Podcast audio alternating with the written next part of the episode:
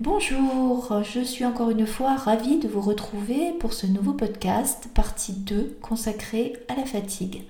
Dans le premier enregistrement, j'ai évoqué de façon un petit peu plus générale les mécanismes de la fatigue, ce fameux mécanisme dans l'organisme du stop and go géré par le système neuro-endocrinien.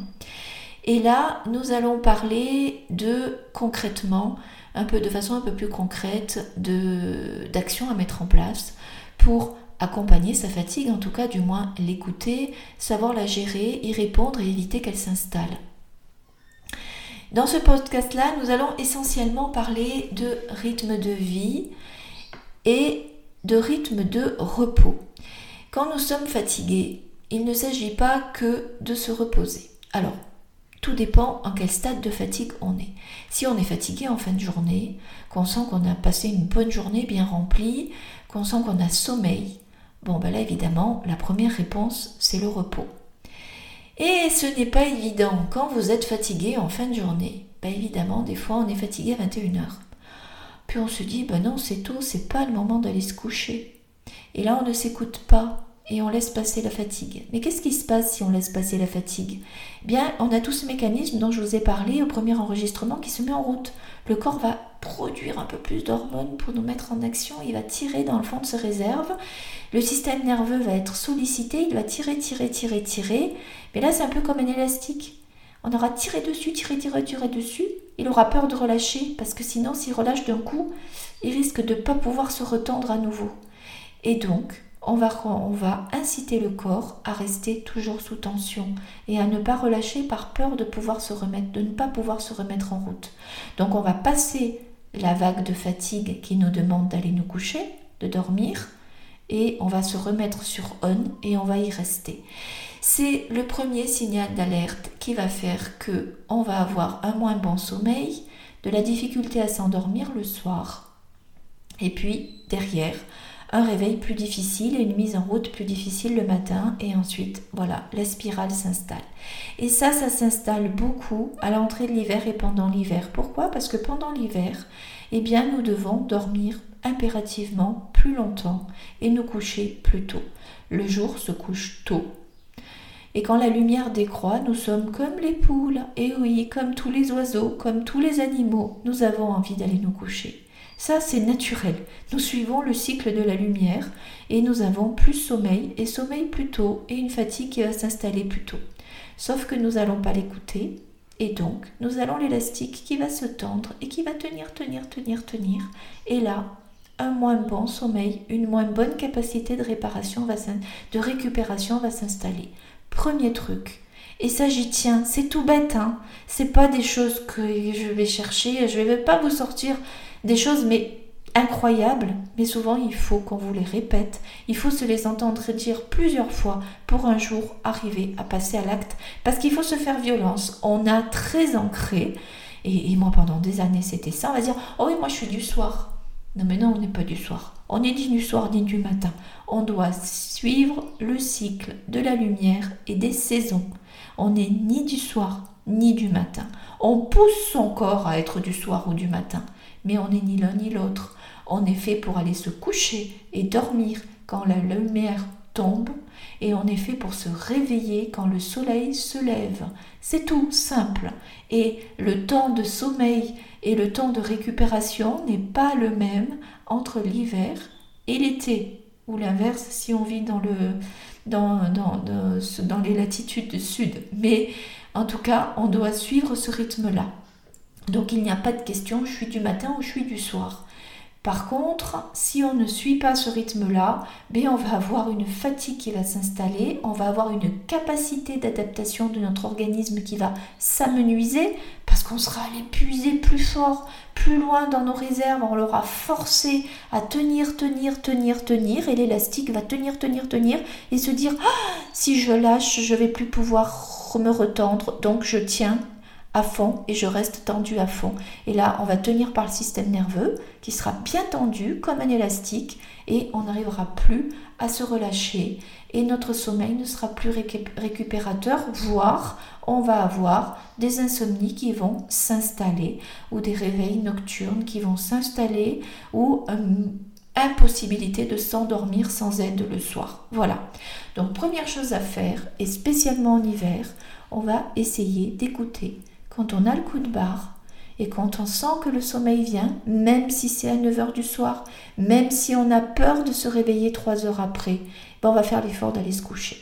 Et c'est comme ça qu'on va montrer à son corps qu'à nouveau on l'écoute. T'as sommeil, j'y vais, je me repose, je vais dormir. Peu importe si je me réveille trois heures plus tard, j'aurai certainement dormi trois bonnes heures de sommeil, bien plus récupératrice que le sommeil de 1 heure ou 2 heures du matin, euh, parce que j'ai eu du mal à m'endormir, parce que j'ai regardé des films, parce que j'ai fait plein de trucs avant, euh, ou que j'ai pris quelque chose, même si c'est que de la mélatonine, pour forcer mon corps à s'endormir parce qu'il n'a plus la capacité de gérer cette, euh, cette adaptation et qu'il ne sait plus s'endormir tout seul. Donc première chose, vous en êtes peut-être pas à cet état-là, mais déjà, essayez d'écouter votre fatigue. Quand vous êtes fatigué le soir, allez vous coucher. C'est important. Et même si c'est à 21h ou 21h30, essayez de vous accorder ce luxe au moins de temps en temps. Et vous allez voir que du coup, vous allez apporter à votre corps de la douceur, vous allez le ménager, vous allez lui apporter la réponse qu'il attend, tout simplement. Et puis de façon générale, en hiver, essayez de vous coucher plus tôt. Si vous avez l'habitude de vous coucher à 23h30, bah c'est tout bête. Dites-vous, moi à partir de demain, je me couche à 23h. Si vous vous couchez à 22h30, et eh bien à partir de demain, essayez de vous coucher à 22h. Il est faux qu'on récupère le week-end. On ne récupère pas. Ça ne sert à rien de dormir plus le week-end si vous avez tiré sur l'élastique toute la semaine. Vous avez quand même trop tiré, il est en train de s'user l'élastique, il va lâcher. Et ça n'est pas parce qu'on va le relâcher le week-end, souvent d'ailleurs, on relâche le week-end, qu'est-ce qui se passe? On est fatigué le week-end, on n'arrive plus rien à faire, on est dans un état lamentable, même chose quand on arrive aux vacances, parce qu'on a trop tiré sur l'élastique. Il faut ménager son élastique, relâcher la pression toute la semaine et pas attendre le week-end ou toute l'année et ne pas attendre les vacances. Donc première bonne résolution, s'il vous plaît, en hiver et dès l'automne, dormez plus tôt.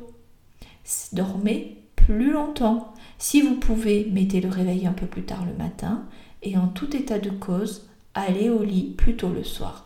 Si vous n'avez pas l'habitude de dormir plus tôt et que le réveil, que le sommeil a du mal à venir, eh bien il faut une petite mise en scène.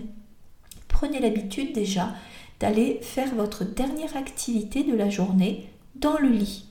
Si avant de dormir, euh, ben, vous avez besoin euh, de consulter vos mails encore une fois, bah déjà faites-le dans votre lit. Faites une petite mise en scène pour vous détendre dans votre lit. Vous consultez vos mails et puis après, bah, vous prenez une tisane ou une boisson qui vous fait plaisir avec vous dans le lit et vous la buvez tranquillement.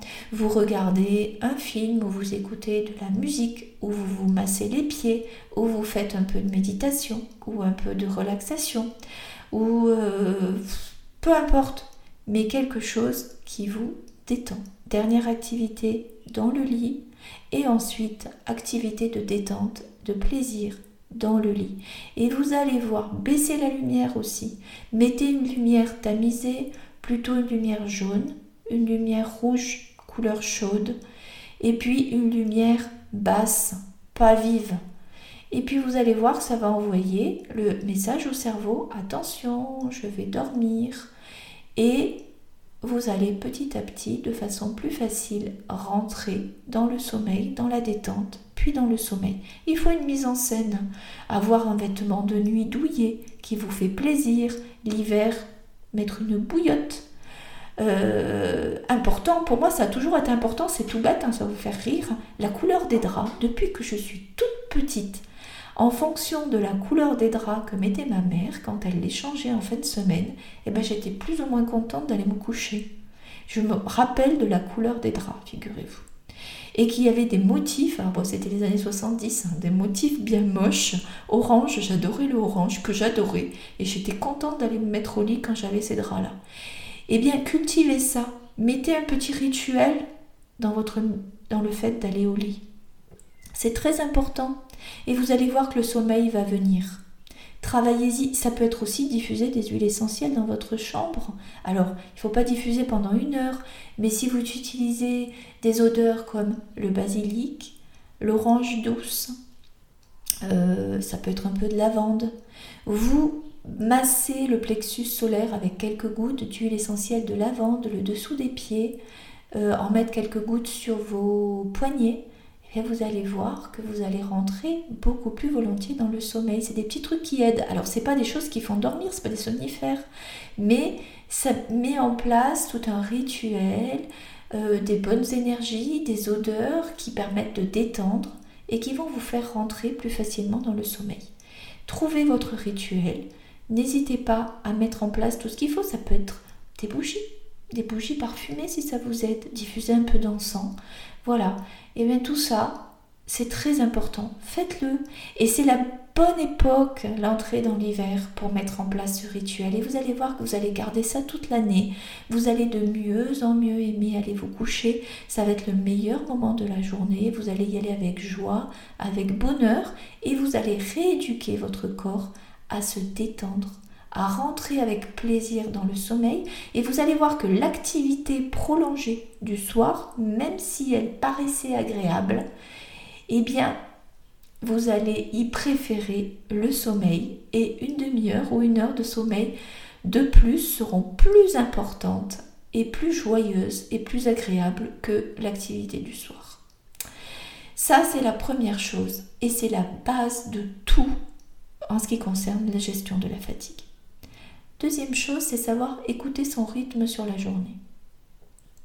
Quand on a des coups de barre dans la journée, il faut les écouter. Ça ne veut pas dire qu'il faut forcément aller dormir, bien évidemment, si vous avez un coup de barre à 15 heures et que c'est le moment de la grande réunion au niveau du travail, eh bien il va quand même falloir aller assister à sa réunion avec son boss. Ça, on n'a pas le choix.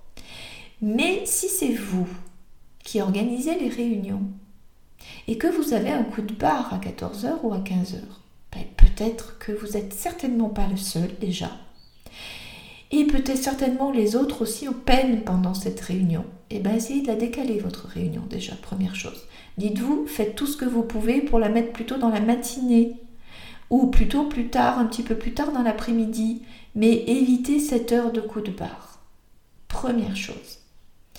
Si vous êtes acteur dans votre travail et que vous décidez de l'emploi du temps, bien déjà organisez votre rythme de la journée en fonction de vos pointes et vos creux énergétiques. Et quand vous savez que vous avez une baisse de fréquence et une baisse d'énergie, essayez de vous aménager une micro-pause. Alors micro-pause, c'est pas forcément je vais faire une sieste si on ne peut pas et qu'on est dans un cadre collectif de travail et qu'on n'est pas à la maison, on va pas faire une sieste, mais déjà une micro-pause. Micro-pause où, alors pas je vais manger, hein, je vais manger quelque chose et spécialement du sucré, c'est un vrai faux ami. Ça va augmenter votre fatigue et pas du tout la régler. Par contre, baisse d'énergie, je fais une petite pause, je prends une boisson, non sucrée si possible. Je me détends quelques minutes, je ferme les yeux, je fais quelques exercices de respiration ou je vais marcher doucement un petit peu. J'ouvre la fenêtre, je respire quelques instants, j'écoute un petit peu de musique, je fais un petit break. Ça peut prendre 5 minutes. C'est tout bête. Mais ça permet d'envoyer le signal au corps, je sais, tu as besoin d'un break, tu es fatigué, on en fait un tout petit. Je ne peux pas t'en donner plus, mais au moins j'ai entendu. Il y a quelque chose qui ne va pas, on est allé trop loin, tu as besoin de passer à autre chose. Donc, quand on a un coup de fatigue, première réponse, on essaie de déplacer ses activités pour avoir des activités moins euh, engageantes. Et puis, on fait un micro-break. Si on est à la maison et qu'on a un coup de barre systématique après le repas, indépendamment du fait qu'il va falloir aussi explorer le fait qu'on ait mangé des choses qui nous convenaient pendant le repas, mais il va aussi, on peut aussi essayer d'aménager une sieste. Moi, vraiment, je suis une grande euh, on dit, défenseuse, défend, en tout cas une grande fan de la sieste. Voilà. Il faut, je promouvois la sieste. Il faut faire une sieste dès qu'on peut après le déjeuner. Alors pas forcément une heure, hein, mais si vous dormez un quart d'heure, vous mettez votre réveil, vous faites sonner votre téléphone ou votre alarme. un quart d'heure de sieste, c'est déjà beaucoup. Et c'est déjà énorme. Et c'est très important. D'abord, ça permet d'engager le travail digestif tranquillement et il va mieux se faire. Et ça permet de récupérer. C'est un break énorme, un quart d'heure de sieste. Dès que vous pouvez, s'il vous plaît, faites un petit quart d'heure de sieste.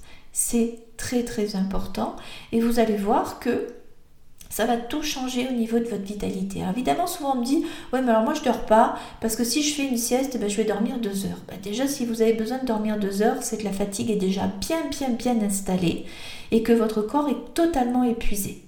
Et, effectivement, quand vous vous réveillez de deux heures de, sieste, de deux heures de sieste, vous êtes KO. Et même si vous vous réveillez d'un quart d'heure de sieste, eh ben vous êtes KO. Mais vous êtes KO pourquoi? Votre corps ne sait plus gérer le passage stop and go. J'y vais, j'y vais plus, j'y vais, j'y vais plus, je dois m'adapter. Le corps ne sait plus s'adapter et il a beaucoup de mal à passer de repos, action, action, repos. Premier gros signal d'alerte d'une fatigue déjà très installée. Mais ça ne veut pas dire qu'il ne faut pas à nouveau passer du euh, je m'arrête et je me remets en action. Et la sieste est une bonne réponse. Au début, ça va être un peu difficile au bout d'un quart d'heure, on va avoir envie encore de dormir et se remettre en action va être un peu compliqué. Mais petit à petit, vous allez voir que votre sieste va être le meilleur moment de votre journée et vous allez petit, à petit être capable de vous réveiller sans alarme au bout d'un quart d'heure en forme et vous mettre en activité. Et quand vous serez à ce stade-là, ça voudra dire que votre corps a récupéré et que vous avez à nouveau une bonne capacité d'adaptation. Vous, vous pouvez à nouveau passer du repos-action sans effort et ça veut dire que tout fonctionne à nouveau bien dans votre corps. Système neuro-endocrinien rechargé. Voilà, donc la sieste, essayez. Alors si c'est que le week-end, faites-la le week-end. Mais me vous dire qu'après une sieste, vous n'êtes pas bien et que c'est pas la réponse, c'est faux. Le fait que vous soyez pas bien après une sieste, c'est qu'il y a déjà beaucoup de dégâts qui ont été faits dans votre corps et qu'il faut les accompagner et faire une sieste est une réponse, même si au début c'est paraît difficile. Donc micro-pause dans la journée quand vous avez un petit coup de bout, un petit coup de mou, sieste. Vous avez aussi une pause quand vous rentrez du travail à la maison. On passe pas du j'ai travaillé toute la journée j'ai le transport, quoique des fois le transport, ça peut être un bon moyen de faire une pause. Évidemment, il ne faut pas être dans le métro surchargé, en plein état de stress, mais si vous êtes dans votre voiture tranquillement, vous n'êtes pas en train de vous énerver dans les bouchons et que c'est un moyen plutôt, un moment plutôt tranquille, le transport, à ce moment-là, c'est une bonne petite pause. Sinon, quand vous arrivez chez vous, on fait aussi une pause. On ne passe pas de son activité de travail à son activité reste de la journée sans break. Si vous êtes en télétravail, c'est aussi très important. Vous êtes en train de travailler sur votre écran, vous êtes avec vos collègues, vous êtes à fond, et puis vous passez, vous allez, vous avez qu'à éteindre l'ordinateur et passer à la cuisine ou au salon pour passer à votre deuxième journée de travail. Ben, on ne passe pas directement au suivi du, devoir des enfants, des devoirs des enfants, ou préparation du repas, euh, lessive, ménage, etc on fait un break, une petite pause entre deux. La petite pause, ça peut être quoi? Ça peut être tout simplement faire une pause, détente, je bois quelque chose tranquillement. Je sors faire quelques pas dans le jardin ou je me mets à la fenêtre, je respire. Ça peut être tout simplement ça. Ou je discute tranquillement avec mes enfants. Ou alors j'ai besoin d'un moment pour moi et parce que j'ai beaucoup parlé avec mes collègues, j'ai beaucoup été sollicitée par mes clients et j'ai pas envie justement de passer directement à la discussion avec mon conjoint ou avec mes enfants. Mais en tout cas, il faut faire passer par un petit break, par un petit moment de décompression. Si on rentre du travail et qu'on a sa tenue de travail, tout simplement, on passe déjà par sa chambre ou sa salle de bain, on se change on enlève ses chaussures, bien évidemment, quand on rentre chez soi, on met ses chaussons, pouf pouf, on a déjà les pieds qui se détendent, très important, et puis on va mettre ben, une tenue décontractée. Rien que ça. Si vous êtes une femme, si vous vous maquillez, on se démaquille. Et là, déjà, on va se sentir. si on peut, on prend une douche. Et là, voilà. Et là, on a eu notre sas de décompression. C'est très important. Et après, on passe à ses activités de la maison. On est prêt à raconter sa journée avec ses enfants, à vérifier les devoirs et à se demander ce qu'on va manger, à préparer son repas. Et là, ce sont des, moyens de ménager son corps, de lui donner le signal que on comprend, comprend qu'il a besoin d'un petit sas de décompression pour passer à autre. Il peut y avoir le goûter aussi. Le goûter est un bon moyen de faire une pause. Alors on essaie de ne pas manger trop de cochonneries. Mais le goûter, pour moi, c'est le bon moment, on en reparlera dans l'alimentation, de faire une pause sucrée, une pause détente, et de dire au corps, là, je fais un petit break. Mais encore faut-il le manger, le goûter, pas euh, sur le coin du bureau, en train de parler à ses collègues, d'envoyer des messages, de gérer ses mails ou je ne sais trop quoi d'autre. On ne fait que prendre son goûter. Et voilà, quand on prend son petit break, on ne fait que faire son petit break. C'est pas une question de durée, ça dure pas forcément une demi-heure, mais on ne fait que ça. Voilà, je crois qu'au niveau rythme, je vous ai donné pas mal de trucs. Très important de se dire, et ça, ça vaut le coup de le répéter, que le corps ne comprend pas quand on, la fatigue est installée, qu'on est déjà en fatigue chronique, qu'on a ce manque de vitalité qui colle toute la journée, cette fatigue qui est là latente toute la journée.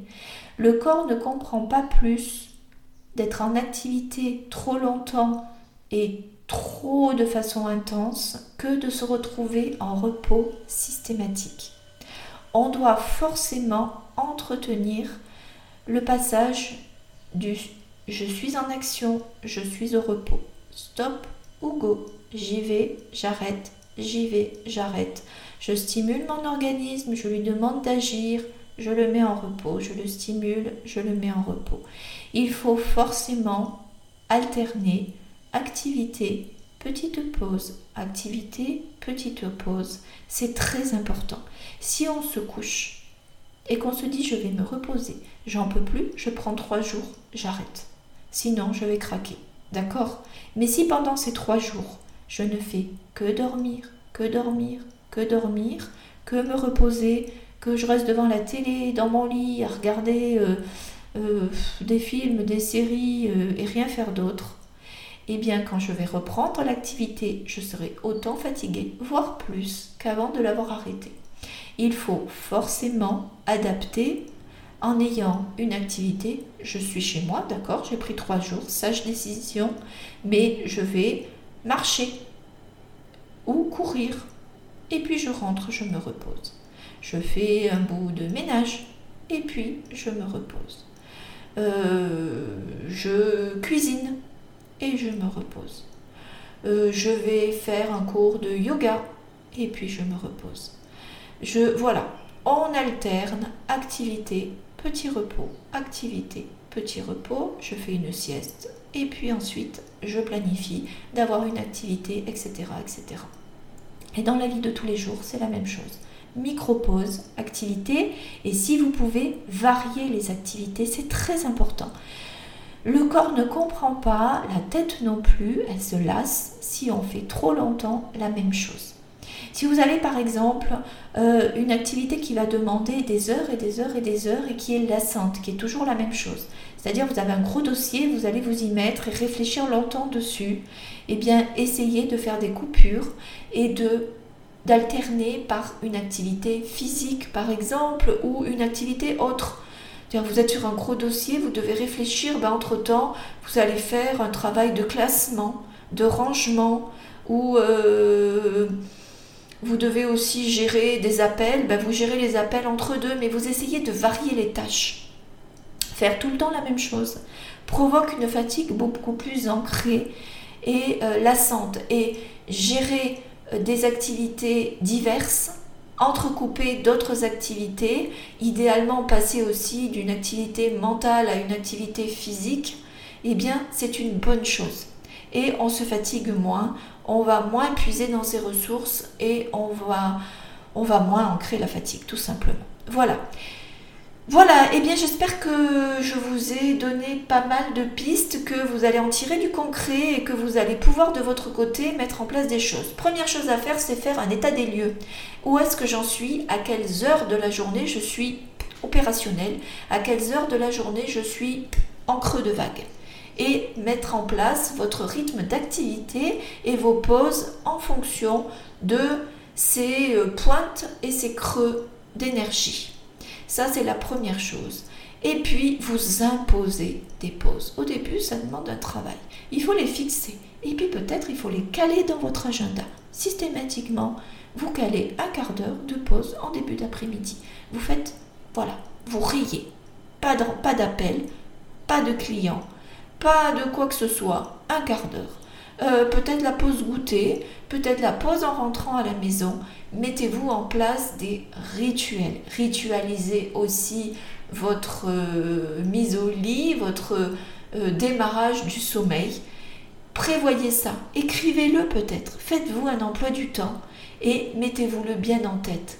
Mettez en place des choses qui font que ça va vous aider à créer un retour au calme, une capacité de récupération qui revient, rééduquer votre organisme à retrouver le calme, euh, se reposer, se recharger.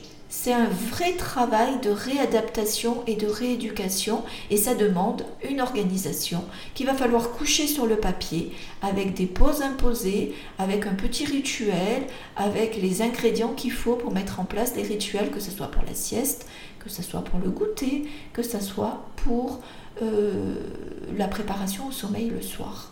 Essayez de travailler là-dessus et en premier lieu, observez-vous, regardez ce qui se passe chez vous et à quel moment il faudrait mettre en place ces choses-là. Et si vous avez besoin d'aide pour y réfléchir, si vous avez des questions, surtout n'hésitez pas, je vous répondrai et je vous accompagnerai avec grand plaisir. Merci de votre écoute, j'espère que ce podcast va vous aider et je vous dis à très vite.